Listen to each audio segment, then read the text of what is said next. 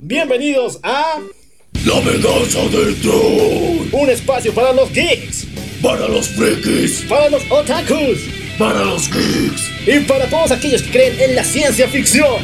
Y a todos, que la fuerza los acompañe. Y los destruya. Dale play a esta cosa.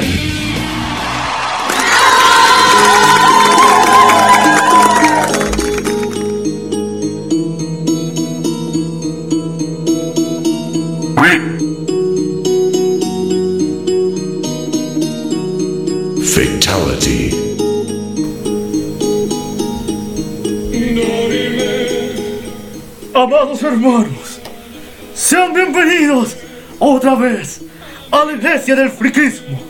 Aquí se adora la palabra de los grandes, del universo cinematográfico de Marvel, el de DC. A nuestros amados waifus, las elevamos hasta el cielo.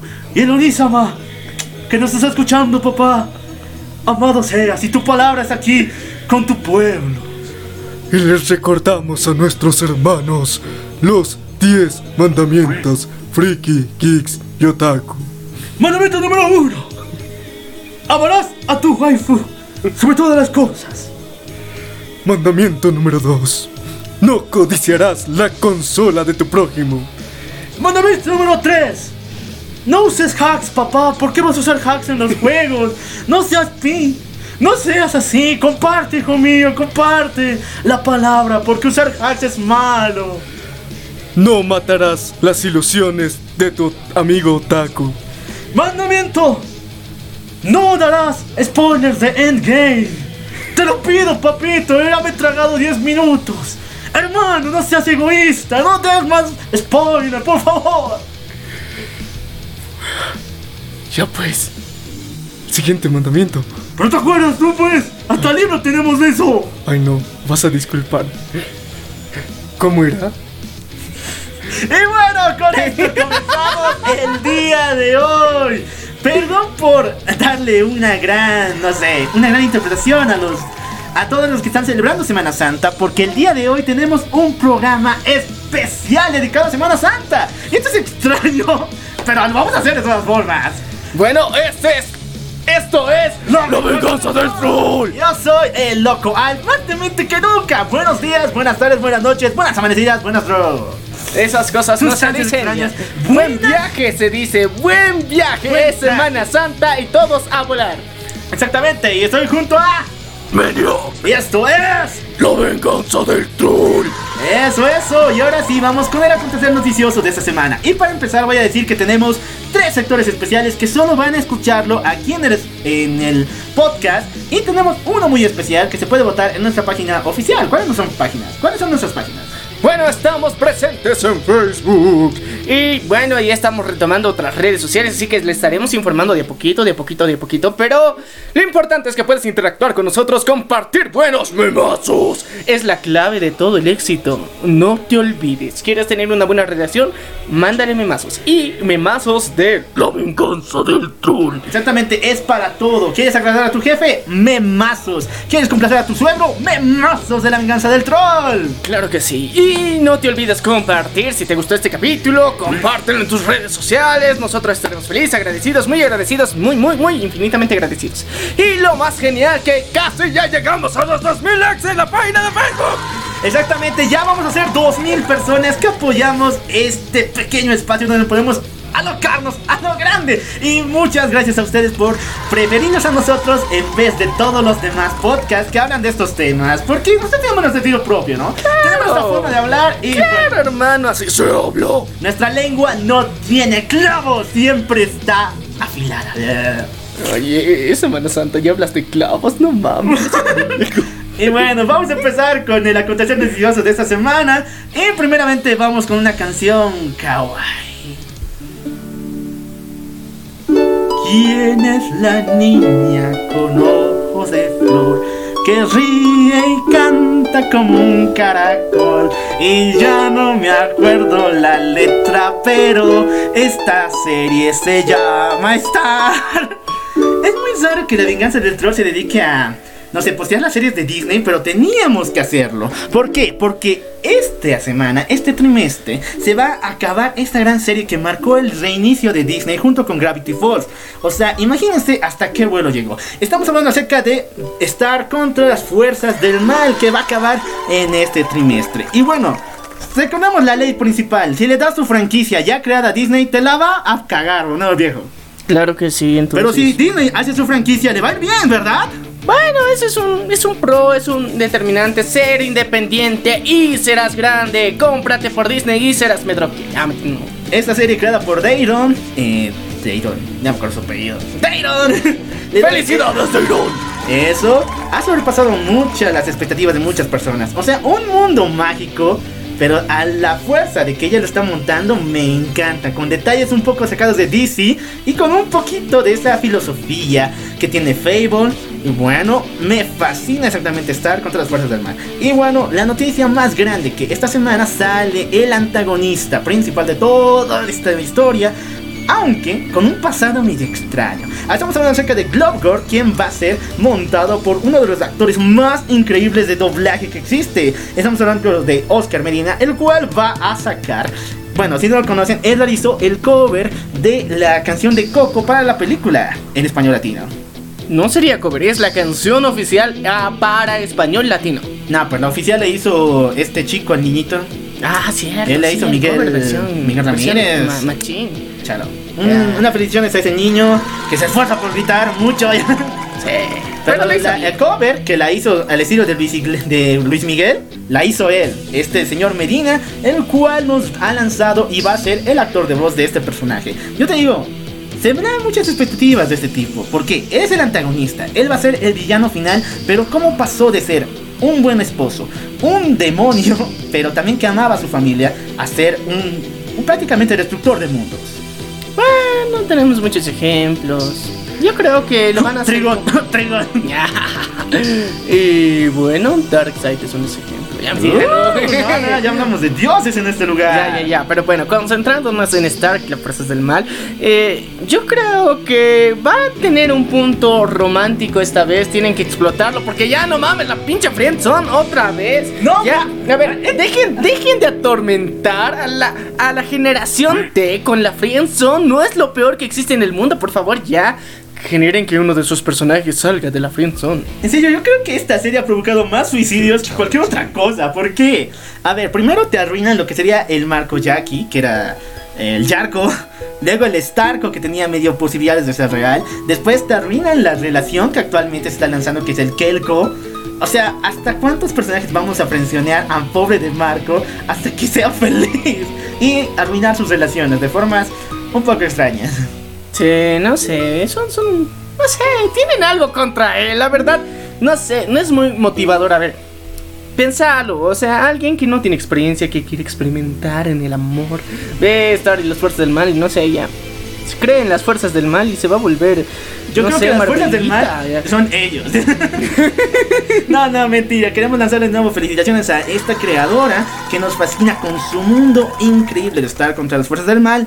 Y no se pierdan el desenlace de esta gran historia. Y bueno, bueno, bueno, bueno, bueno. Ahora me tengo que poner tóxico.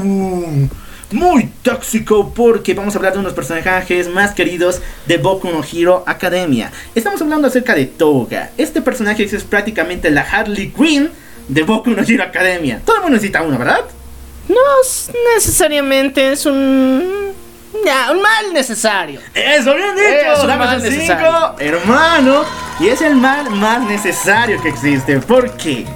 Porque este personaje no es solamente una waifu muy querida por los fans, sino que ahora nos ha dado una especie de transición espacio-temporal extraña o alguna teoría que se nos ocurra. Porque cuando en ese nuevo volumen del manga se nos presenta una nueva legión de villanos compuesto por una demente que quiere hacerle cositas ñaca ñaca a Toga.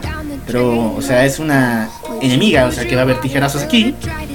Ok. Ya, aparte de eso, vimos el pasado de Toga. Y en la escuela secundaria, ella fue defendida por un chico que se parece mucho, demasiado a Izuko Midoriya. Y también entre los bullies teníamos a una chica que se parecía mucho a Ochako y una Amina.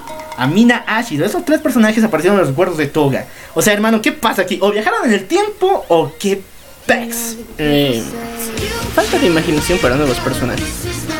No, pero no Hero está bien escrito. O sea, nos han lanzado buenas historias y con nuevo personaje que es. O sea, Joker de este universo y ya tenemos la Harley Quinn más.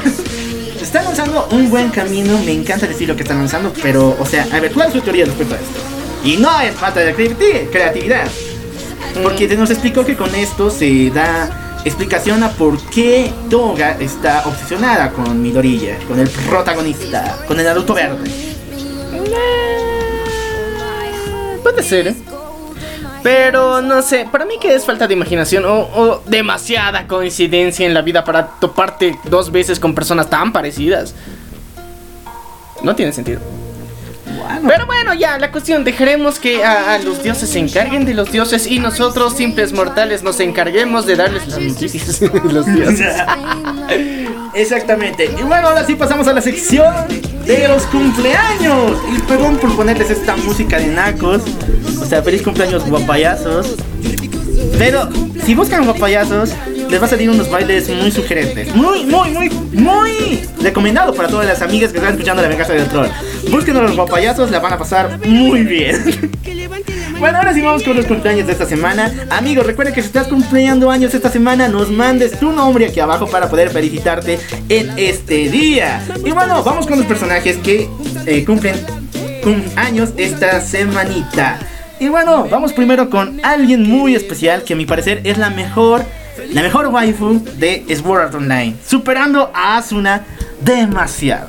Estamos hablando acerca de Sugu, Suguha, o también conocida como Lifa. Nuestra querida elfa de ojos verdes cumple 17 añitos este año, o sea que todavía no es legal, malditos cerdos. Y lo vuelvo a decir, malditos cerdos, ¿por qué? Y esto va a ver igual con el- lo que vamos a tener en este sector. Malditos cerdos. Les quiero decir en serio esto porque es una crítica, o sea, muchos sé que amamos a Suja como nuestra waifu, nuestra elfa perfecta, lo sé. Bueno, Emilia va primero, lo siento. Perdón, Emilia. Bueno, nuestra elfa rubia perfecta y número uno, pero ¿cómo le pagaron su cumpleaños? ¿Qué regalo le dieron? La profanaron estos mendigos, pues. Sí, sabemos leer regla 34. Ay, Dios. Y luego vamos a hablar acerca de ese tema. Pero, ya, ya, ya, ya, ya. Algunos datos curiosos de ella. Ok, eso, eso me interesa. Exactamente. Ella es dedicada al kendo de parte de su abuelo, el cual es policía, pero también era parte de este grupo muy especial que dedicaba a este deporte. Lo malo es que su abuelo falleció y en honor a él, ella quiere ocupar ese puesto de la espada. Sí, es muy conmovedora. Tiene buenos sentimientos, pinches cerdos. Tiene buenos sentimientos, no le profanen. Pero también el, o sea, ese gusto culposo y ese pecado, ese pecado en Semana Santa viene de parte de que ella está enamorada de su primo. Por última vez, no es su hermano. Enamorada de su primo. Bueno, tampoco lo hace mejor la cosa. Kirito. El dios de dioses. Hashtag incesto. Ya. Ya, hashtag super incesto. Ella está muy enamorada, pero en Sword Art Online Progressive se nota que también tiene cierto apego a un personaje muy especial que me encantaría que acabe con él, llamado Lockstar, el cual es un caballero que fue encontrado en la mazmorra del primer pueblo. Si no lo saben, Sword Art Online Progressive es la, el reencuentro de todo lo que sería Sword Art Online, pero esta vez chido, esta vez bien. En serio, no sé qué tiene Sao para hablar cada semana de ellos. No, en serio, yo hablo de Rizero cada semana porque quiero hablar. Y voy a hablar, ya me entiendes, ¿no? Cuando haya noticias voy a hablar, pero a ver, el destino, ¿por qué nos hace esto? ¿Por qué tenemos que hablar de Sao todos los días de nuestra vida? No sé, se, se han armado tanto las ideas como para bombardearnos con esto. Y en serio, ya trauma. Y bueno, otra de las curiosidades de nuestra amada, eh, nuestra amada Suguha, o también conocida como Lifa, yo lo prefiero llamar Lifa, es que tuvo un rediseño muy doloroso para los fans. ¿Recuerdan lo que pasó con Scarlett Johansson que hablamos Sí. en el anterior? Lo mismo le pasó a este personaje en la tercera temporada del anime Sword Art Online Alification y en la novela Sword Art Online Progressive. O sea, esto es dolor, pero, o sea, malo. O sea, los fans nos encanta este personaje por los atributos emocionales que tienen. Atributos emocionales, bien dicho, bien dicho, unos aplausos para ti. Exactamente, nos encanta el personaje por la profundidad, por el tamaño de sus sentimientos y por su diseño personalmente. No tienes que ser así, Rey, que no seas pues mal, no seas pate, no seas malo. ¿Qué pasó? Bueno, la verdad es que. Ay, es que no es legal. Ah, ya, tocaron el punto. Un añito más y la vamos. y ya va a ser legal, queridos amigos. Y bueno, no es solamente ella, una de las waifus que cumplieron este año, esta semanita, sino también estamos hablando acerca de Hatsune Mei, igual de Boku no Hero Academia. Este personaje que es prácticamente la chica inventora de la serie de Boku no Hero Academia cumple 17 años. O sea que tampoco es legal, cerdos. ¡Feliz cumpleaños, Mei! Lo extraño aquí, Hashtag cerdos. lo extraño aquí es que este, esta semana, en Semana Santa, o sea, la semana más santa de todas, eh, cumplen años dos personajes que tienen gran personalidad, para decir, y que siempre están, bueno, muy bien posicionadas en lo que refiere a Serie 34. ya. No sé, yo, yo creo que es como para incitar al pecado. Exactamente, como hermano. A ver, ¿qué tiene Sao con Abril también? Porque la anterior semana fue el cumpleaños de Eujo y hoy fue el cumpleaños de, eh, de Subuka. ¿Qué tiene Abril? ¿Qué tiene un mes como este? Es que Semana Santa, ya sabes. Entonces ya lo saben, Japón quiere que peques en Semana Santa. Quieres que ahorque, quieren que ahorquen el ganso en estos días santos. Sí, ya. Imaginen que su ganso es Judas y lo quieren ahorcar. Bien dicho, tienes la mejor opinión. Y bueno, vamos con algunos datos de Hatsune Mei. Aunque pareciera que va a ser parte del harem no oficial de nuestro querido Izuku Midoriya, nuestro Naruto verde, no es así. Ella no tiene sentimientos por ese personaje, solamente aparece y se choca con él. Típico rito eh. De iniciación. ¡Eso! Sí, no, es que si te das cuenta, la mayoría de los personajes, cuando de alguna forma se los va a vincular emocionalmente, siempre les hacen chocar. Naruto Hinata, Sakura y Sasuke. No tengo más ejemplos.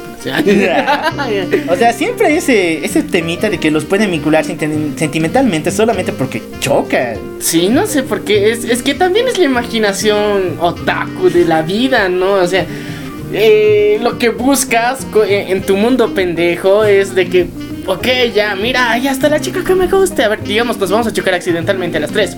Una, dos, tres. ¡ah! Y luego su papá te dice, ¿qué estás haciendo, mi hija, perro? O sea, así no funciona la vida, ya lo sé, pero. No unan a todos los personajes. Especialmente Boku no Hero ha sido llamado fandom tóxico últimamente por siempre shipear a sus personajes. Y lamentablemente Mei no está enamorada de nuestro querido Izuku Midoriya. Ella más bien ha revelado algunos sentimientos por Lid Ida, que es el personaje con lentes, y un poquito con su. con otro personaje masculino que Es aparece que en ya sabes, le gusta el tamaño de sus armas. ¡Oh! Bien dicho. Otro de los datos de Mei es que ella tiene un intelecto A, el cual no es proporcionalmente por un genio. Recordemos que Momo tiene intelecto S. Eso dice en sus en su ficha de héroe, que prácticamente es una genio, una superdotada sobre todo. Pero Mei tiene una clasificación A, que es un poquito más bajo del S. Pero de todas formas, yo creo que Mei es mucho más inteligente que Momo, ¿no? Puede ser, pero eh, más que todo lo que explota es otro tipo de inteligencia un poquito más plástica hasta cierto punto donde puede realizar las armas e es más inventiva en ese aspecto. Exactamente, y este aplauso es para nuestra querida Mei y para todos sus fans, y también para nuestra querida Zuja y todos sus fans. Y ya lo sabes, amigos, si tienes cumpleaños esta semana, mándanos aquí abajo tu nombre para poder felicitarte. y ahora si quieres sí, ser más discreto en el inbox. en el inbox de nosotros, la venganza del troll. Y ahora sí, le voy a poner un tema de muy especial que estaba guardando porque no le encuentro el otro. Perdón, pero tenemos que hablar acerca de los cómics que está lanzando Marvel Comics. Vamos a hablar acerca de Wolverine y Capitán América Weapon Plus. Este cómic que se estrena esta semana nos va a contar algo que nunca y pocas veces solamente hemos visto una vez en el universo de Marvel.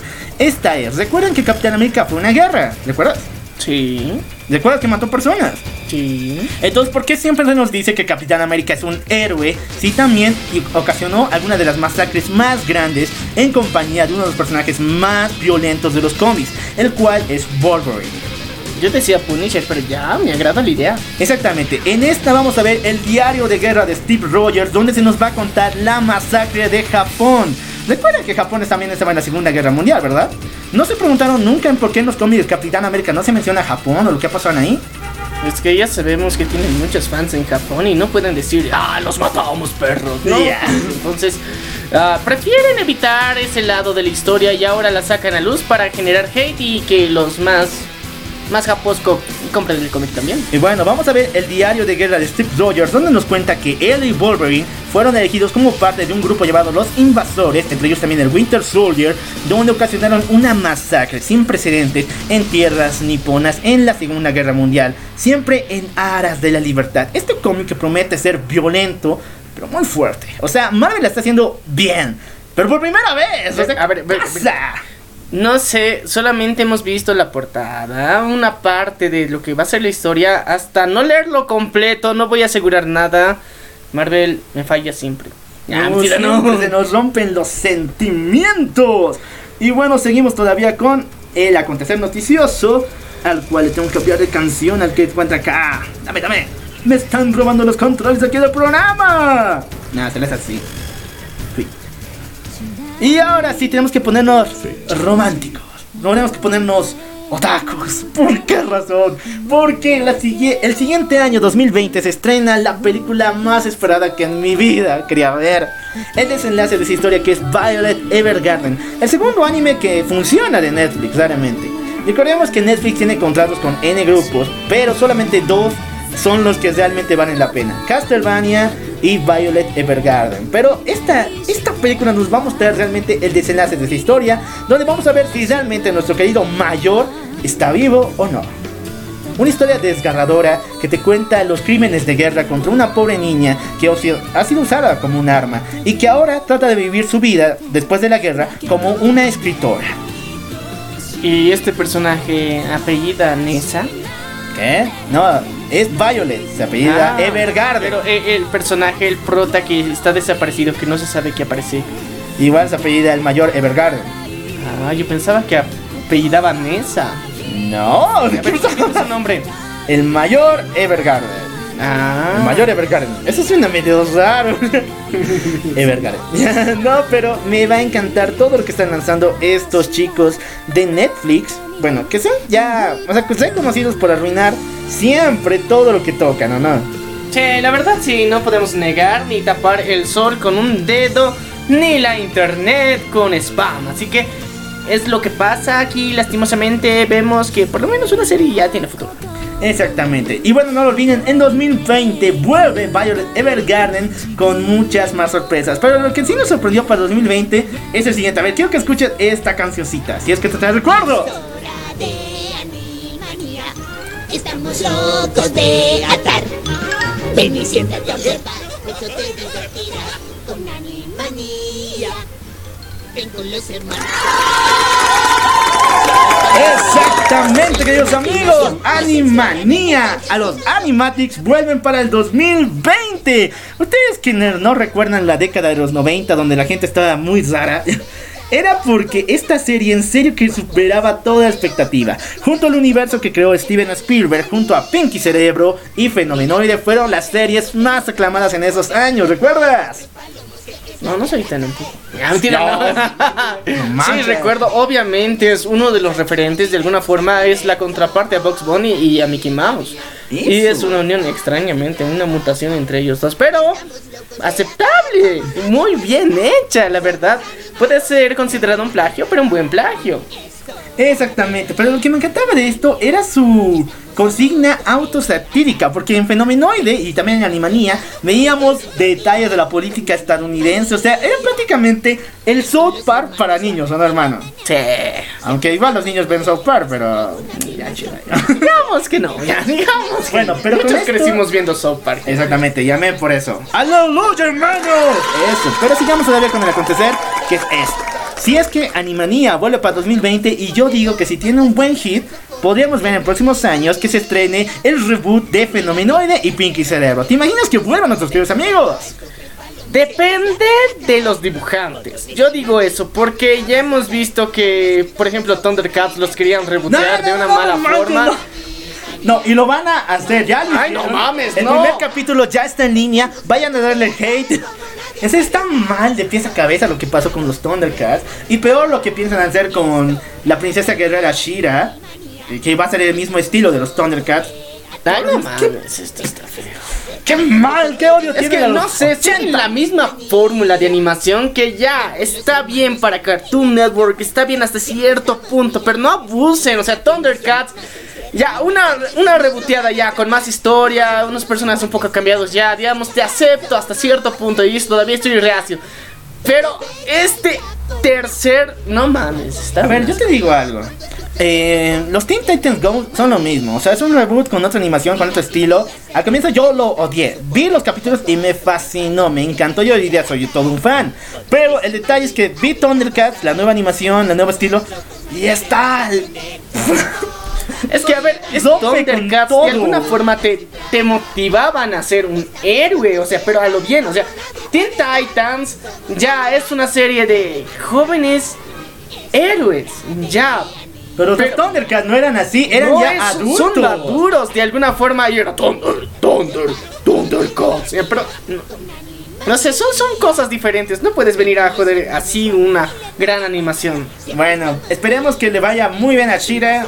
Aunque creo que no, y va a ser peor todavía. Y los Animatics, los Animania tienen que volver, pero al estilo de animación antiguo, si no, no les va a ir nada bien. Y ahora con esta noticia y con mucho terror interno, vamos al siguiente sector de este día.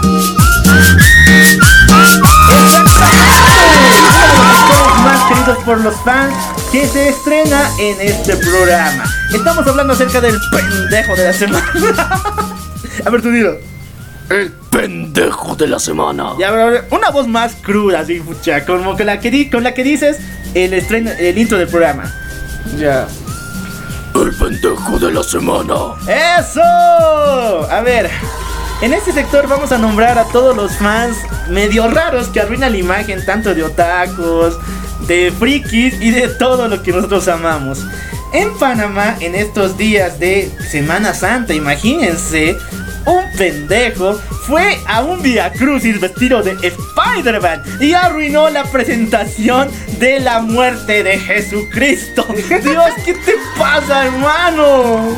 Bueno, yo creo que va de, de acuerdo con el tema que vamos a tratar hoy día. Y, Exactamente. Bueno, Bueno, les he dicho, ¿no? De qué vamos a tratar el día de hoy. Sí. El día de hoy tenemos sorpresas muy especiales porque vamos a hablar acerca de los 10, los 10 Jesucristos más geniales de la eh, de toda la cultura general. No solamente películas, no solamente animación, igual lo vimos en anime y mucho más. Pero prepárense eso para un buen platillo Bueno, para el pendejo de la semana. Al tema. El pendejo de la semana, eh, un querido amigo panameño decidió arruinar el Via Crucis vestido de Spider-Man.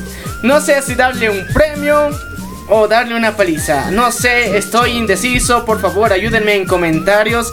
Y si es que no lo has visto, lo tenemos en nuestra página, el La Venganza del Troll en Facebook. Exactamente. Y bueno, ahora sí nos tenemos que ir directamente al universo cinematográfico de DC. Porque esta semana dieron noticias, no solamente en cómics, sino también en lo que se refiere a su universo en películas.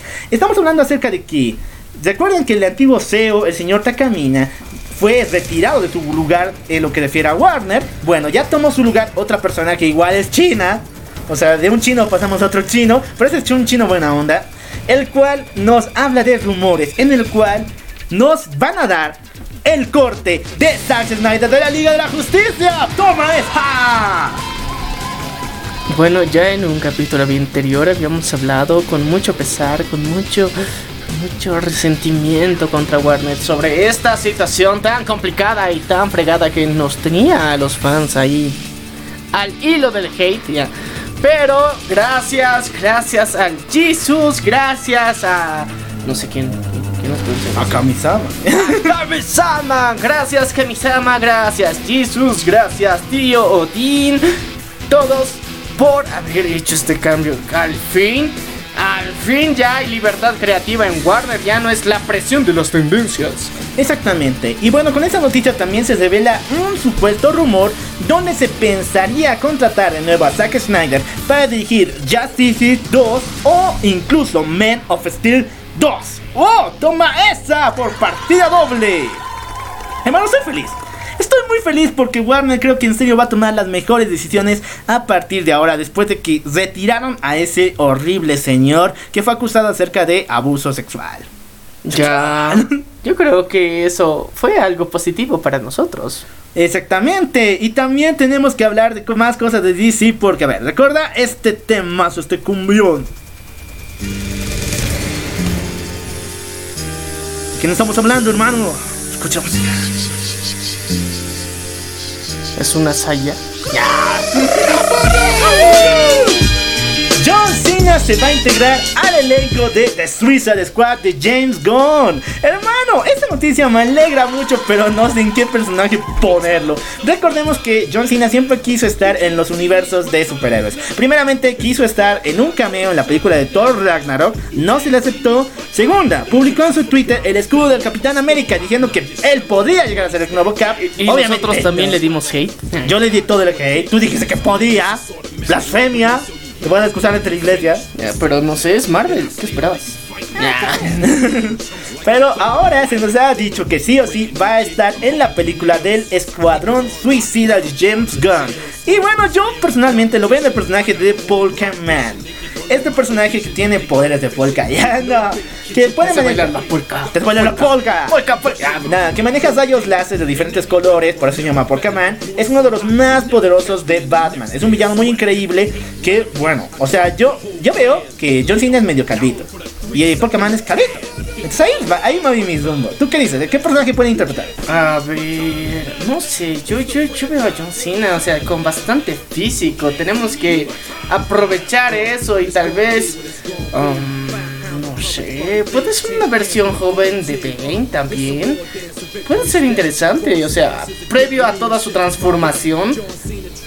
Bane puede llegar a ser él, porque mira, no necesita buenos diálogos, solamente necesita buena acción, así que yo creo que tendría futuro en ese papel.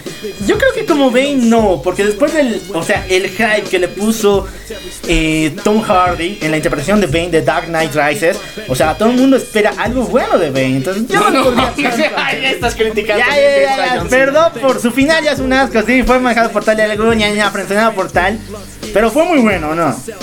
Sí, fue bueno. La verdad es que cómo la rompe la espalda es una de las mejores escenas. Pero- Entonces todo el mundo creo que está esperando un pero, pero, a, a ver, comparar el físico de Tom Hardy con John Cena. No mames, a ver. Ya, ya, ya, podemos hablar. Y tú, amigo, déjanos aquí abajo en los comentarios qué personaje piensas que John Cena va a interpretar en The Suicide Squad para el próximo año. Y ahora sí, hermano, tenemos que ponernos épicos, sorprendentes y ponernos la S. Porque esta semana fue el día de Superman.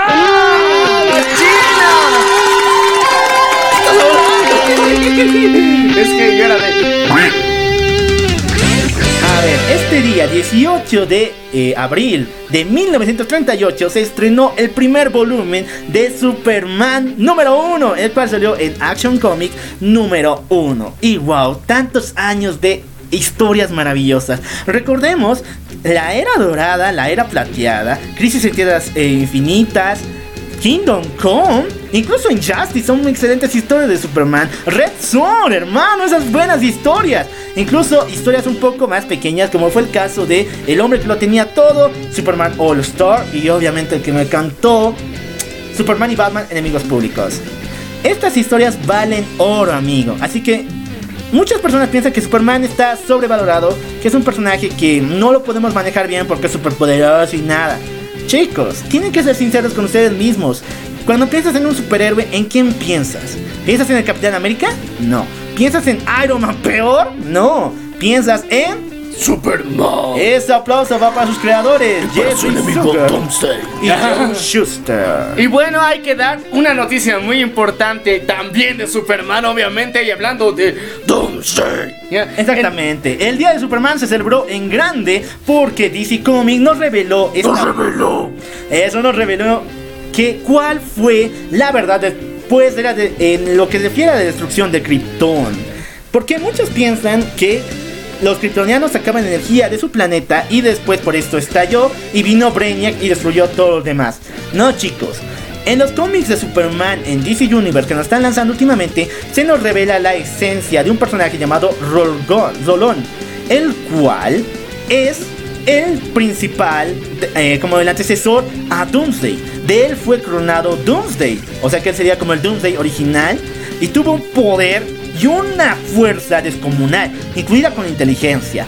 Él era parte, era un emisario de un grupo de elementales de poder infinito del mismo tamaño del Spectre llamado el Círculo, los cuales decidieron ponerle fin a Krypton, pero Rolón dijo no. Yo no voy a destruir este planeta porque muestra señales de vida. Así que fue a verlos. Pero ¿cómo responder los kryptonianos a esta visita? Con un ataque masivo al pueblo de Rolón y destruyendo todo su planeta.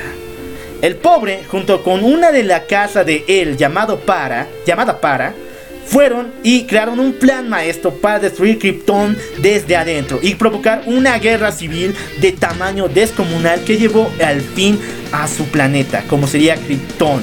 Y bueno, el círculo, ¿cómo respondió a todo esto? Hizo un reboot.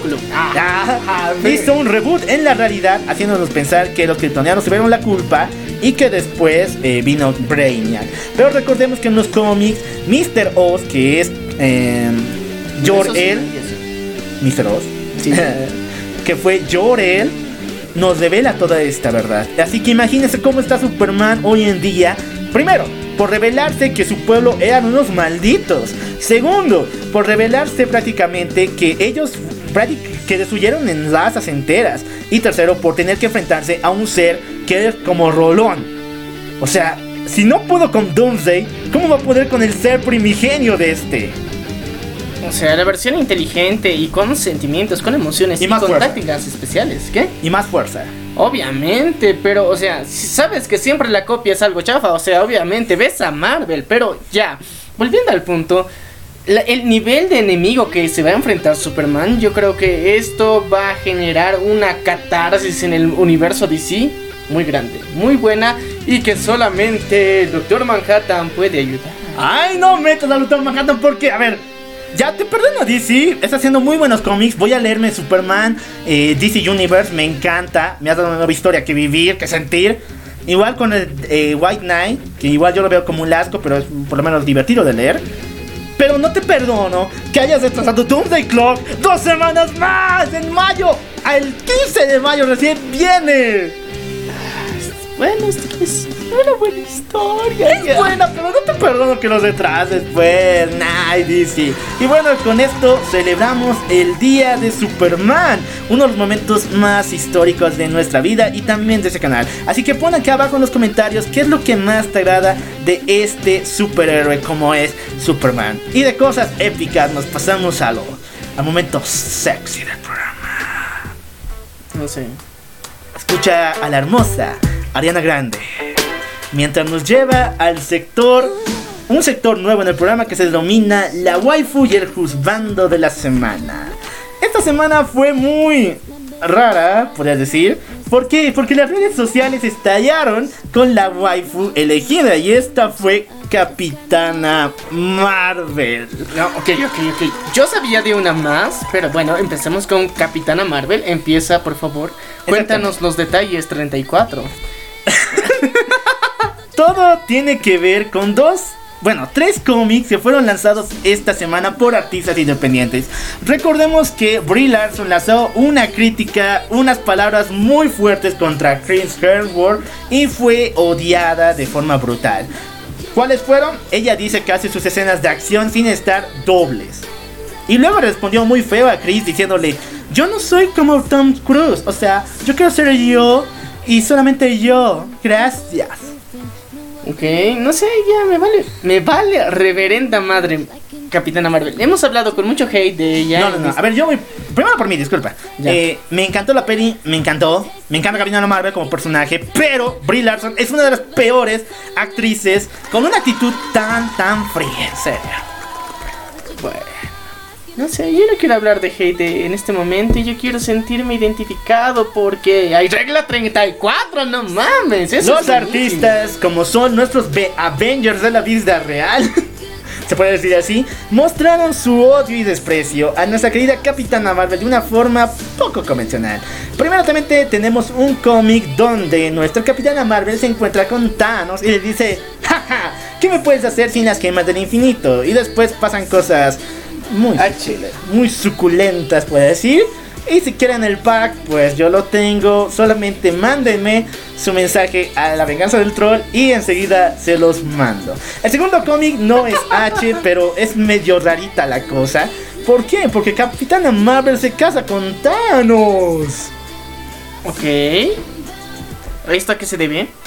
Bueno, a ver, primeramente lo Yo sorprende. creo con- que es por interés, es por las gemas que tiene. Exactamente, por las gemas y que se casó con este personaje. Así que amigo, dime, ¿qué te parece Capitana Marvel como waifu? Si es que es tu waifu o si es que la has profanado esta semana.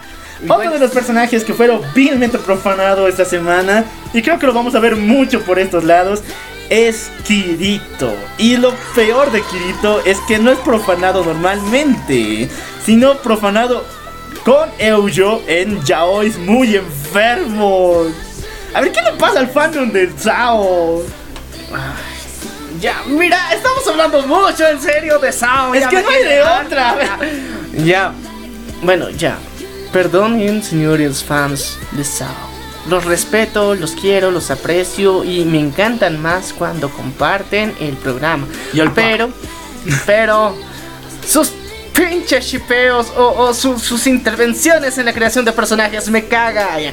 Exactamente, ya te permito, no sé, que profanes a Kirito con Asuna o solo tal vez. Pero no pues con Eujo, el tipo de paso está muerto, tenemos que rendirle tributo. Porque murió y también tenemos que mantener su memoria.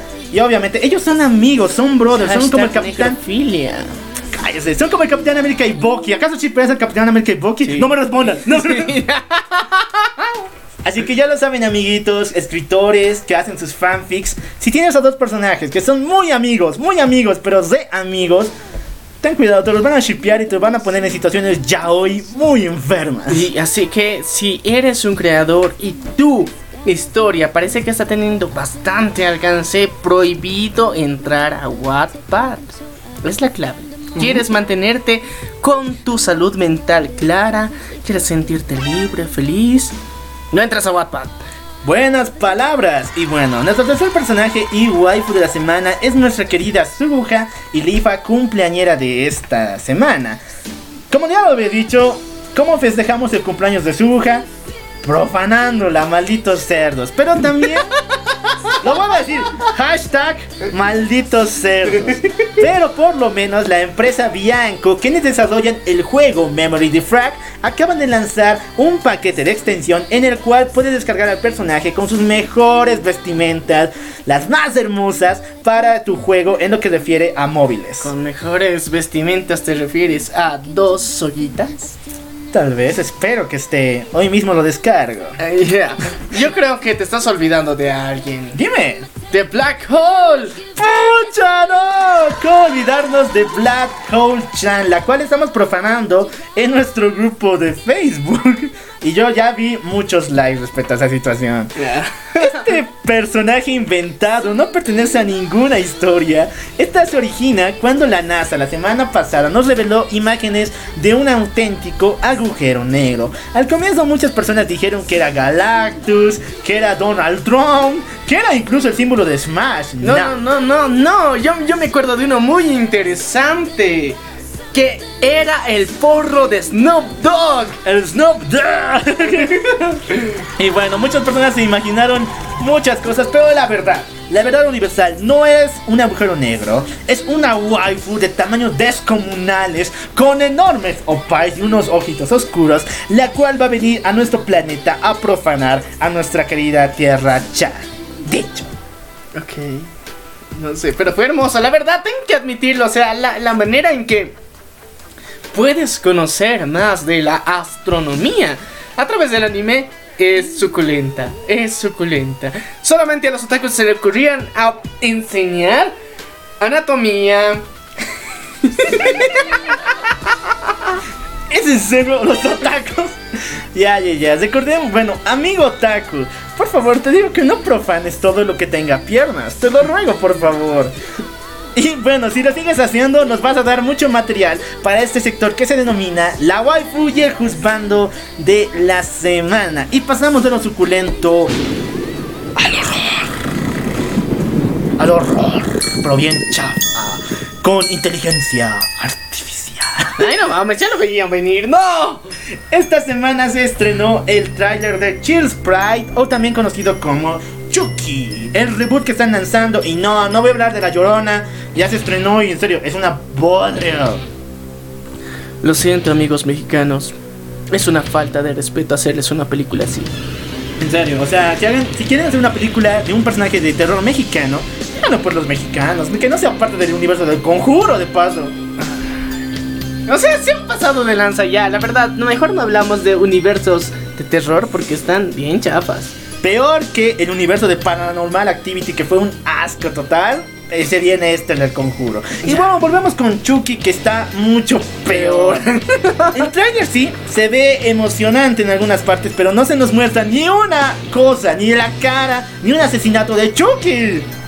O sea, una de sus frases, por lo menos, inteligencia artificial, pon- ponle un chip de sarcasmo. No mames. Eso, eso nos hace reír en grande, hermano. El detalle es el siguiente, parece que Chucky tiene poderes sobrenaturales referente al dominio de la tecnología, porque al parecer va no solamente a destruir una familia, sino va a aterrorizar toda una ciudad por el manejo de las redes. O sea, hashtag Chucky el hacker. ¡Ya! ¡Sí lo has dicho! O sea, ya Universal, no te pases de lanza, peor ni un cinema. Ya, le tenemos miedos a muchas cosas, a muñecos vudú, a las lloronas, a, no sé, a muñecas que estén solamente ahí paradas. Pero no le tenemos miedo a los hackers, es verdad. Bueno, sí les tienen miedo a los hackers, la verdad. A ver, admítelo. Hashtag FBI, hashtag hackers. O sea, no manches. ¿sí? Estás profanando a tu waifu favorita y te dicen, ay, hackers. Piensas FBI, ay, no, corre. Pero, ya, un muñeco hacker no jala. No jala. La verdad, no. Es, o sea, inteligencia artificial. Ya, te la paso con que sea muy agresivo. Pero hacker, no mames. es como de que voy a aterrorizar una familia, voy a revelar los archivos secretos del esposo, sus links de sus páginas. No manches, no manches. Es en serio, es una mala idea desde un inicio que lo hiciera inteligencia artificial. Y lo peor todavía que le den estos poderes de supuestamente hackeo universal. O sea, ¿qué me va a hacer mi celular? ¿Se me va a echar encima un de la cara? Ultron chapa. ¡Eso es Ultron! Y Marvel sabe lo horrible de Ultron, sabe las cosas que ha hecho. Pero no, no, o sea, sean conscientes, por favor. Racionen, racionen, muchachos. Pero bueno, tenemos que pasar a una noticia mejor, yo creo. Exactamente, voy a dar la lista de los animes que están de temporada estos días. Primeramente voy con Kitsune Maid. Ay, este anime que me enamoró desde el primer capítulo. Y lo voy a decir, aunque suene muy, muy pedófila la cosa. Aunque si ven el anime se van a dar cuenta de que no. ya. En este anime conocemos a eh, Kenzo, una pequeña eh, loli, loli kitsune, es decir, una loli zorrita, una loli furra, la cual va a ayudar a un hombre de 40 años a vivir mejor su vida. Pero aquí está el detalle y no llamen a la policía, Ya, por ya, favor. ya. La policía no. Pero espera, has dicho Loli zorrita, no mames. Tiene orejas de zorrita y tiene cola de zorrita. Ya. Pero lo puedes decir de uno en Los un orden japoneses que no suene mal. Los japoneses lo llaman kitsune, ya, ya lo dije, ya lo dije. Ya, suena mejor Ya, Kitsune. kitsune. Ahí Una me. Loli Kitsune, y aclarando el término Kitsune, es una persona o un personaje que tiene físico de un zorro. En este caso, su versión femenina, una zorrita. Exactamente, con orejas y colita. El detalle es, y no quiero patrullas, por favor, señor FBI, yo no he cometido ningún error. Porque No quiero ir a prisión. Porque ella tiene más de 800 años. Y se lo dicen en el primer capítulo. Así que yo estoy libre de pecado. ¡A ver! Ya. Te puedo lanzar la primera piedra. Está salvando la temporada. Es Isekai Quartet. Ya hablamos de él la anterior semana. Que está buenísimo con su segundo capítulo. Y después vamos a hablar acerca de One Punch Man 2. Que sonó su primer capítulo esta semana. ¿Y qué tal? ¿Cómo lo vemos al amigo? Está bien la historia, se nota que igual va a haber una especie de shipeo intenso, intensificado entre los personajes de la señora de que maneja las cosas, la, la señora psíquica con el bueno Saitama. Pero el detalle es que muchos han criticado la animación. ¿Por qué? Recordemos que esta animación es llevada por otro estudio llamado Estudio Pierrot. Y si es conocida Pierrot en el mundo, es por arruinar las historias y la animación de los animes que les llega. Muchas veces critican la animación, pero yo personalmente no le veo mal. Es muy buena el primer capítulo, así que den- denle una oportunidad a One Punch Man que se viene en grande. Bueno, Saitama, señor Krillin, lo tengo con alta expectativa. Por favor, no me falle. Exactamente, y tenemos que hablar acerca del siguiente anime que se estrena la próxima semana, que en serio, esto sí es para, para los iconeros de todo el mundo, se llama Uchi no Musume no Tame Nadaba, el cual en español es Voy a defender a mi hija aunque tenga que matar al señor demonio. Un otaku, un pinche otaku otra vez, es llevado a un mundo isekai donde se encuentra con una pequeña niña huérfana, la cual tiene que criar y querer, ña, ña, ña, ña. Pero el señor demonio, es decir, los demonios del infierno, van a ir por esta loli. Y eh, este otaku de mierda, este pinche otaku, va a hacerse el más overpower para poder defender a su hijita. Quisiera ver un anime de este de esta onda en la que te mandan un universo paralelo en la que el prota no tenga poderes, en serio, sería épico. A ver, dime, no.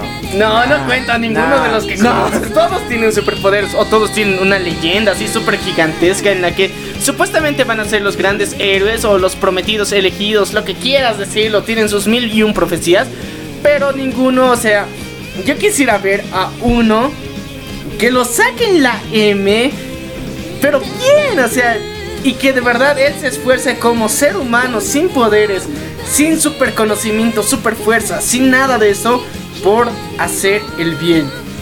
Eh, en serio, eh, sería como la serie del mundo paralelo en el que Rock Lee tiene que salvar personas sin poder abrir ninguna de sus puertas. Bueno, veamos cómo se va esta serie que va a llamar mucho la atención, especialmente de los loriconeros del mundo. Y el detalle es que las otras dos series que se estrenaron no llegan ni al talón de la que mencionamos esta semana.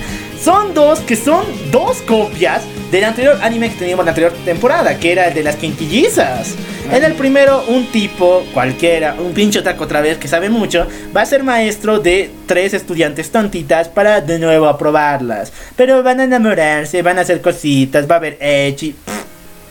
El segundo anime que se estrenó va con la misma temática, pero un poquito más oscura, metida al Netorare, pero el bueno. Ok. Pero qué pa, qué pedo, o sea, ya sé que las quintillizas fue un boom, todo el mundo se mataba la cabeza pensando, ¿con quién se va a quedar? ¿Con quién se va a quedar? Ya, da plata, Hashtag. da plata, pero no, pues no es que abuses de eso. Pero no des spoiler nada más.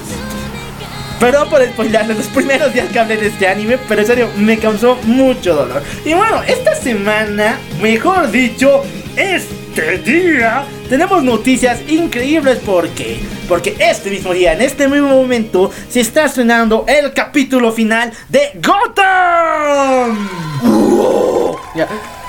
Exactamente, esta serie de televisión que nos cuenta el pasado de Ciudad Gótica sin Batman nos va a mostrar por fin cómo van a acabar, cómo van a iniciar todos los personajes y también el Caballero Oscuro. Se nos va a dar el primer vistazo a este Batman increíble. Uy, sí. Sí, bueno, es que mira, hay, hay una, la promesa de Pennyworth que es una, un tráiler que, por cierto, ya está online. Ya está en nuestra página, ya está en nuestra página. Y esta te, te mantiene la expectativa alta, la verdad. Tienes que mantener una expectativa alta tomando que Gotham, pese a que no tendrá el mejor pres- presupuesto en efectos especiales, lo hace bien, la verdad. O sea, la historia te mantiene atrapado y por fin vamos a ver, digamos, técnicamente el final de cómo Bruce Wayne, eh, y eso en su juventud, y ese salto a ser Batman. Y hemos visto un buen desarrollo de, de, su fortaleza, de sus habilidades, de cómo sus romances, entre comillas, también, no, no podían faltar. Pero el desarrollo de personajes como el pingüino, el enigma, no mames, o sea, lo han hecho también. Y esta temporada, quiero que me recuerdes a quienes nos trajeron. Bueno, tenemos la imagen oficial del Joker, que es algo increíble. Después tenemos a Solomon Grundy, que ya nos apareció al comienzo de esta temporada. Tenemos a Nova Butterfly. Bueno, Firefly. Siempre se me cuesta decirlo. Tenemos a la Harley Quinn de este mundo, que en serio, esta. Esta sí es Harley Quinn, pero de las buenas. ¿O no, hermano? Claro que sí, no. O sea, qué suerte tiene Jerome Valesca. Uh, bien dicho. Y muchos más personajes, entre ellos el pingüino, que todavía no tiene outfit de los cómics, pero ya vemos que lo va a desarrollar poco a poco. Pero, ¿cómo lo ha hecho? En serio, una de las historias que mejor me, más me ha gustado y su misma personalidad que han desarrollado para el pingüino ha sido lo mejor. Porque, o sea, al principio te muestran que es vulnerable e impulsivo. Luego, o sea, se vuelve confiado y luego, o sea, entiendes por qué cada vez su trastorno es más denso. Y está bien, es excelente, me encanta. Y bueno, déjanos aquí abajo en los comentarios cuáles son tus expectativas respecto a Gotham y su último capítulo esta noche. No te la pierdas. Y bueno, ahora sí, Amados hermanos, tenemos que ir a la iglesia a rezar por nuestro pecado una vez más.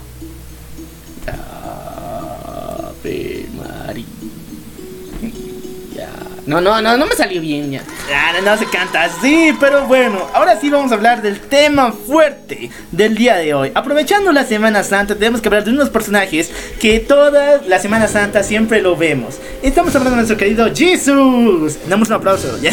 Hashtag Jesus Forever. Pero el detalle es que hemos tenido tantas interpretaciones de Jesucristo de Nazaret que nos hicimos la pregunta, ¿y cuáles son los mejores? ¿Cuál ha sido el que nos ha sacado o bien un sentimiento religioso, reflexivo o también cómico? Y hermano, tenemos una amplia lista, ¿verdad? Pero solo podemos llegar a 10 espacios. Ya, ok. Mi querido Locual, por favor, danos el primer puesto, el honor de darnos. Bueno, esto no está por el nivel de, hype que se tiene con cada uno de estos Jesús, sino son, son los más icónicos en nuestra percepción. Así que si, si no estás de acuerdo, déjanos en los comentarios una imagen de tu Jesus favorito. Eso, deja la imagen de tu Jesus favorito que apareció tanto en películas religiosas como en la cultura pop. Primero vamos con el puesto número 10. Estamos hablando acerca de la interpretación de Jesucristo de Nazaret en la película Jesucristo de Nazaret. No manches, ese se llama. A ver, muchas personas conocen a esta como la película de Jesús de antigua. Ha sido doblada a muchos idiomas. Incluso en la actualidad, por el doblaje casero que tenemos en Bolivia, fue doblada al aymara, al quechua y también al guaraní. O sea, nadie se puede perder esta película como es Jesucristo de Nazaret. En esta película, bueno, vemos de buen plan esa, ese sentimiento religioso de que todo va a estar bien, todo está tranquilito, ña, ña, ña, ña. Pero lo que más me encantó fue el sermón en el monte. En serio, esa escena vale millones. Sí, me, me, me llena de esperanza. Así es. Ya bueno, vamos a cambiar a otro de los Jesus más épicos que ha habido y bueno, lastimosamente cancelado en los cómics, que es Second Coming, que fue la venida del Jesus por segunda vez a la Tierra. Cosa que ya habíamos hablado anteriormente un poquito de esto, pero en serio, el nivel de blasfemia es tan épico, pero lo épico no es lo blasfemo, sino es las infinitas posibilidades que tendría Jesus si volviera a la Tierra, la verdad. A ver, en el puesto número 9 ponemos a Jesus de Second Coming, esta novela escrita por Neil Gaiman, que fue lanzada para DC Comics Vertigo, Y que fue vilmente cancelado. Ay, no sé por qué. Bueno, esta historia nos revelaba a un Jesucristo que volvía en la época moderna, pero ya no dispuesto a traer la paz y el amor, sino a castigar a los malditos cerdos que nos están escuchando. Ya mentira, no, a los pecadores en montando un unicornio y sacando a balazos a todos. ¿Les gustaría ver un Jesucristo así? Personalmente me hizo mucha gracia y me encantó su participación en el único cómic que tiene. Sí, y es buenísimo, la verdad. O sea, venir, o sea, un Jesus, para empezar, un Jesus montado en un pinche unicornio es la hostia, la verdad. Sé que suena. Blasfemo, pero al, al grado de blasfemia. eh, o sea, eh, o sea, si vas a blasfemar, blasfema bien. comparto, hermano, comparto. claro que sí. O sea, si es que quieres ver un buen nivel de blasfemia y no los chistes de Facebook, ahí está Second Coming. Exactamente. Y bueno, vamos a seguir con la blasfemia porque ahora voy a meter a dos Jesus en el octavo lugar. Primeramente tenemos al Jesus de South Park. Este Jesus que me encantó su participación en las primeras cinco temporadas fue maravilloso. O sea, imagínate a Jesús en la época moderna teniendo un talk show parecido a Laura en América, donde apoya al pueblo claramente, pero que también recurre y se pone un poco paranoico respecto a la moral de la gente. Bueno, es evidente que sería parecido hasta cierto punto, pero el nivel de blasfemia es épico. O sea, South Park tienen un nivel épico de crítica social y no sé, eh, eh, eh, es excelente este Jesus, en serio, me, me, me encantan sus frases motivacionales que son fregadas al instante. Pero lo más blasfemo no empieza ahí. Recordemos que Jesus se fue al cielo cuando, después de la temporada número 5, cuando reunió a, su- a los super amigos de la justicia, entre ellos Simen, eh, Krishna, el profeta Mahoma. Donde una especie de liga de la justicia religiosa. Pero el detalle fue que volvió en la temporada número 15 cuando Carmen llegó al mundo de los sueños, donde Jesús era el líder de una revolución contra Santa Claus y se unía a la fuerza de una, un mundo medieval ti- tipo Game of Thrones. Ya, esa temporada no la vi, en serio. Solamente son dos capítulos, pero es. En serio, es oro blasfémico. A más no poder. Y bueno, el segundo Jesus que quería hablar en este octavo lugar es el de eh, Padres de Familia. Solo lo vimos en dos capítulos. De él conocimos su vida un poquito. Pero es un Jesús adolescente, podemos decir. Que vino a este mundo, se conoció y se volvió en un rockstar. Y por lo cual tuvo su momento de humildad. Personalmente no tan blasfemo como South pero tenía sus escenas muy fuertes. Sí, en lo que se, se ha especializado Padre de Familia obviamente es en sexualizar todo. Ya, o sea, es la clave. Y es parte de la comedia que nos regalan, nos obsequian y los queremos mucho por eso. ya. Pero el problema en todo esto es que hubo críticas muy duras sobre esto. O sea, hay personas que se creían conservadoras y veían Padre de Familia, llegaron de esto y dejaron Ya de ver la serie. Pero bueno, yo quiero pasar con otro Jesus que es de uno los siete. Simpson, ya. ¡El de los Simpsons! Obviamente. ¡Wow! Recuerda ese épico capítulo en que Homero técnicamente habla con Dios en persona y, y hace una frase muy épica. No sé qué hicieron en la Tierra. ¿Cómo es? Por favor, mándame de vuelta a la Tierra. No, claro que no. Yo mandé a mi hijo a la Tierra. No sé qué le hicieron ahí, pero no es el mismo desde entonces. Solamente lo vimos por dos minutos, pero cada dos minutos vale oro. es tan épico ver al Jesus en un columpio meneándose con la cabeza baja que no necesitas explicación para entender lo que ha pasado. La diferencia entre el Jesus de South Park y el de Padre de Familia y el de los Simpsons es que por lo menos en los Simpsons se le tiene algo de respeto a la situación. Excepto en las últimas temporadas donde está jugando rugby con los, con los, eh, con los romanos. Eso fue igual chistoso. Pero antes se le tenía un poquito más respeto. Y por ello le ponemos un high. Me encanta ese Jesus de Los Simpsons. Y luego a continuar, vuelvo a las películas y esta vez a esta gran película de Martin Scorsese. Incomprendida, tachada de muy mala, pero para mí una muy muy fuerte. Estoy hablando acerca del Jesus de la última tentación de Jesús. Este va en el sexto lugar. ¿Por qué? Porque nos mostró qué hubiera pasado si Jesús no hubiera muerto en la cruz. Y nos mostró un futuro distópico pero que podría llegar a haber sido muy real. Y nos muestra realmente cómo hubiera sido un Jesús humano como tal. Y ese actor, mis 10 puntos en serio, muy buena actuación de Jesucristo de Nazaret. Sí, no sé. Te llega el corazón. Es que es blasfemo. Es que es Martín Scorsese, hasta el tipo puede hacer una blasfemia, pero bien. ya, lo acepto. Es una de las buenas blasfemias que existe a nivel internacional. Pero no la vi completa. Blasfemia. blasfemia sobre blasfemia. Blasfemia, blasfemia. Ya, ok, ok. ok. Tienes otro Jesus para el quinto lugar. A ver, ¿qué puede ser un Jesus para el quinto lugar? Me estoy tratando de recordar una buena historia donde haya aparecido el Jesus. No sé, yo tengo más tendencia a la sátira, eh, pero no me acuerdo ahorita. Dame un minuto, por favor, menciónanos otro Jesus. Hasta mientras yo voy a mencionar el quinto lugar. Y estoy hablando acerca de este gran cómic llamado Dioses Americanos. Oh, American Gods. Oh, no, en serio, buenísimo. Estás. Escrito por el dios del gore. En serio, este tipo está demente. Además, no poner Neil Gaiman otra vez. Vuelve a atacar, pero fuerte. Neil Gaiman. Uno de los mejores escritores. Exactamente, el tipo la volvió a hacer ¿por qué? Porque en esta nos cuentan una guerra entre los dioses antiguos contra los dioses nuevos. Y obviamente que Jesus está aquí. Pero en vez de ser el hijo de Dios, se nos muestra a un personaje, prácticamente un hippie, con poderes sobrenaturales que no tiene. que no tiene aprecio por nada. Es interesante, en serio. Este Jesus tiene una característica de que. Es como si el tiempo ha pasado sobre él y ha dado cuenta que no tiene solución la humanidad y se ha resignado. Literal, esa es la actitud que tiene.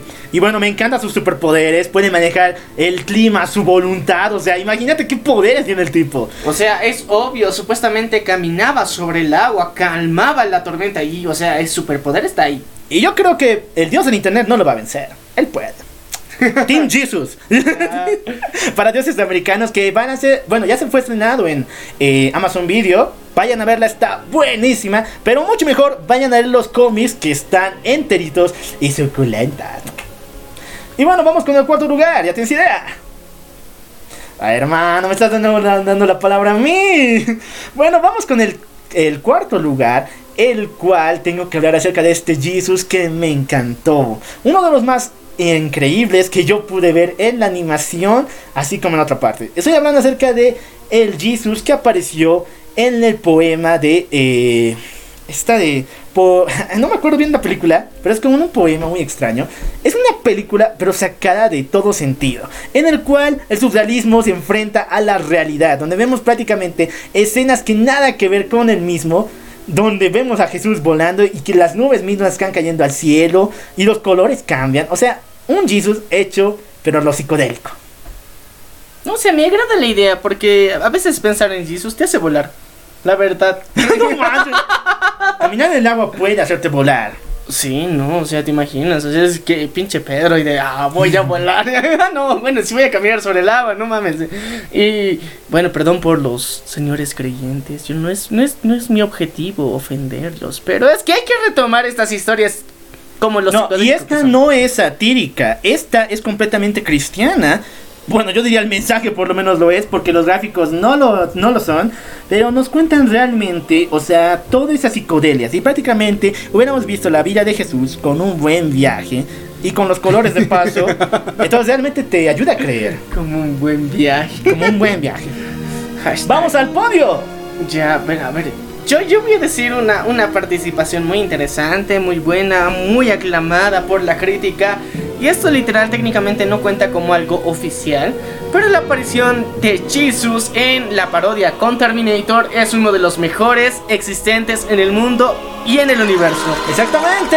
A ver, cuéntanos la historia de ese Jesus. Bueno, este Jesus, técnicamente, estamos haciendo un viaje en el tiempo donde nuestro señor Schwarzenegger llega a lo que sería la última cena.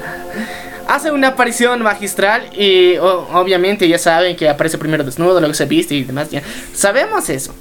Pero lo, lo más interesante es que llega a matar a Judas y es como de...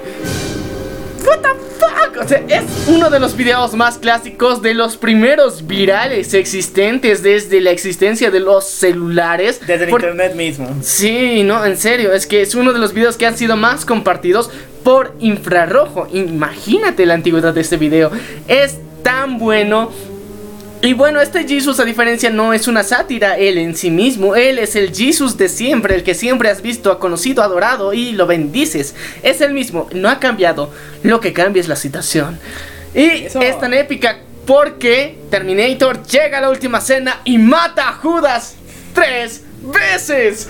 Wow, tres veces matando a Judas. Eso realmente se merece un logro desbloqueado en tu Xbox. Realmente es buenísimo ver cómo matan a Judas. Y esta parodia, o sea, el nivel de producción es impecable. Me encanta incluso la vestimenta de la época. Incluso Terminator después de esta. Sí, no, y, y es muy interesante la, la parte final, como, como cuando Jesus técnicamente, entre comillas, está muerto, pero le preguntan, ¿está muerto o no? Volveré. Exactamente. Y ahora voy con el segundo lugar, el cuarto pertenece a la pasión de Cristo. Todo el mundo sabe lo que le pasó a esta película. El actor que hizo de Jesús no la pasó bien. Hoy en día creo que igual está luchando con estos problemas psicológicos, pero nos dio una interpretación. No manches, no te acuerdas su historia. A ver, ya cuéntanos un poquito, refrescanos Bueno, la como memoria. ustedes saben, el señor Mel Gibson lanzó la película de la Pasión de Cristo pensando que iba a ser el boom religioso que necesitábamos, pero que no pedimos. Pero muy fuerte. Las escenas de violencia y prácticamente el gore rudo que nos mostró en esta película son muy de clasificación M. En serio, los niños no tienen que ver esa película. Vayan a ver Jesucristo de Nazaret. O sea, ¿qué les pasa a los padres?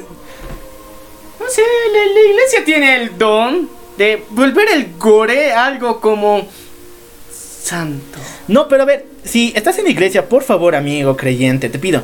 Si vas a mostrarles a los niños las películas de Jesús, por lo menos muéstrales la de Testamento, que no hemos mencionado, pero, o sea, era, una, era muy buena, pero no es tanto para entrar al top. La de Testamento, la de Jesucristo de Nazaret, estas películas, o incluso las de Héroes de la Fe, donde igual aparece la historia de Jesús. Muéstrales esas a los niños, no, no la pasión de Cristo, por favor, las vas a traumar el resto de sus vidas. Y luego vas a tener niños otakus, ¿no te conviene? Exactamente, niños otakus, ahí yo, así es como yo nací. no, pero este actor ha sido tan influenciado, tan mal, o sea, manejado por Gibson, que se puede llamar el segundo Stanley Kubrick Mel Gibson. ¿Por qué? Porque trataba mal a los actores en esta película. Los exigía al 100%. Cada grito que tenía que dar Jesús en la película tenía que ser 100% real el sentimiento. El tipo la tenía que sentir. ¿Y eso crees que no te deja marca psicológica? Yo creo que si fueras buen actor, no. Recordemos que fue nominado a los Globos de Oro. Sí, Así que es buen actor. es buen actor por esa película. No mames, Ah, que no es buen actor. Bueno, sí, no hemos conocido nada después de esta película, pero bueno, a las personas adultas les digo, vayan a ver esta película que es muy buena, va a reivindicar su fe. Lo que me encantó y aparte de los 40 minutos de gore que nos dieron, es el final, donde nos dan esperanza de que los apóstoles eh, van a hacer el trabajo de Dios y nos dan también la función de una secuela. ¿Por qué hicieron la historia de Pablo? En serio, yo esperando desde el 2003. No sé, yo, creo que ya tuvimos suficiente gore, en serio, porque ver a Pablo más, no mames, él lo han apedreado. Casi muere más de una vez, lo han tenido en la cárcel. Si quieres ver sufrimiento, ahí tienes Mel Gibson, tienes la oportunidad de oro. A los fetiches humanos más grandes tienes acceso a través de la Biblia. Y bueno, vamos con el primer lugar. Tú también tienes primer lugar. No, yo creo que no. Ahora sí, el Jesús mejor, el increíble, el mucho más. El que hizo una interpretación perfecta es el que vimos en la película no tan conocida, pero muy aclamada en los canes, que fue La Máscara de Barrabás. Este peliculón que no es muy conocida, no la vas a encontrar fácilmente, pero es muy buena. Es una película cristiana, en todos sentidos, su mensaje es cristiano, pero el detalle es que Jesús no se muestra como un personaje tan tan alto, se muestra más humano en todo sentido. Tampoco entrando a lo que sería lo que pasó en La Última Tentación o lo que vimos después en otras películas, pero se muestra ese detalle, o sea, se le hace un Jesucristo humilde y realmente algo duro de ver. Y la máscara de Barrabás muestra también en escenas muy dramáticas realmente cómo se sintió haber sido Jesucristo. Y bueno, el detalle de que Jesús ni siquiera es el prota de esta película, el prota es Barrabás. Te da el plus de que él es la- realmente el Jesucristo que puedes ver en una película. Y les digo a todos los religiosos, vayan a ver esa película lo más rápido posible porque aparte de que tiene un mensaje cristiano, es buenísima. Y yo creo que es un poquito de humanizar más la, la realidad de Jesús que, bueno, hay que, hay que decirlo como tal, sí ha existido, eh, sí, no, no es un personaje de cómics otra vez, pero tal vez su historia ha sido muy exagerada, es la diferencia. Y yo creo que sí es un momento para reflexionar más que todo y ver lo humano, o sea, ir más allá de, de la sátira, de la burla, entender un trasfondo, un mensaje más profundo y nosotros que siempre estamos aquí dando la contra a este tipo de situaciones, pero ahí tienen una buena historia. Así que ya lo saben, cómo pasar un buen feriado de Semana Santa. Vayan a ver todas estas series, todas esas películas increíbles que reflejan a un personaje tan importante como es Jesucristo de Nazaret. Y bueno, con esto finalizamos el día de hoy, Maniac. Claro que sí. Bueno, hemos hablado, eh, este podcast no hemos tenido tantos hashtags como en el anterior. No, pero verdad. tenemos uno. Hashtag malditos cerdos. Ya, o sea, les animamos a nuestro público que por favor eh, empiece a viralizar este hashtag ya pronto en Twitter, en Facebook y en Instagram. Así que los animamos, los incentivamos y no se olviden escucharnos a través de Spotify, Radio Public, Google Podcast y iTunes, porque nosotros nos damos ese privilegio de aparecer hasta en Apple. Exactamente. Y bueno, queridos amigos, yo soy el Loco Al y me encuentro junto a. Menia. Y esto fue. La venganza, del, troll. Nos vemos a la próxima. ¡Yahoo!